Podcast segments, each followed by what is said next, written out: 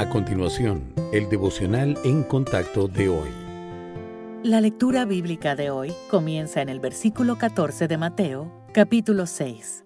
Cristo dice, Porque si perdonáis a los hombres sus ofensas, os perdonará también a vosotros vuestro Padre Celestial.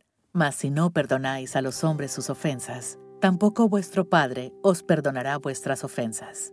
El Padre nuestro enseña que debemos pedirle a Dios que nos perdone, así como nosotros hemos perdonado a los que han pecado contra nosotros. El pasaje de hoy amplía esa idea con una advertencia de que si no perdonamos a los demás, nuestro Padre Celestial no nos perdonará a nosotros. Esto ha causado que algunos creyentes se pregunten si podrían perder su salvación por guardar rencor contra alguien que los ha herido, maltratado o defraudado. Pero eso no es en absoluto lo que Jesucristo está diciendo. Él les está hablando a sus discípulos haciendo una analogía entre la familia de Dios y nuestras familias terrenales. La relación padre-hijo no se rompe por la actitud resentida del hijo, pero sí hace que el padre imparta disciplina amorosa para corregir la desobediencia. El hecho de que Cristo diga, vuestro Padre Celestial, demuestra que la relación espiritual sigue intacta.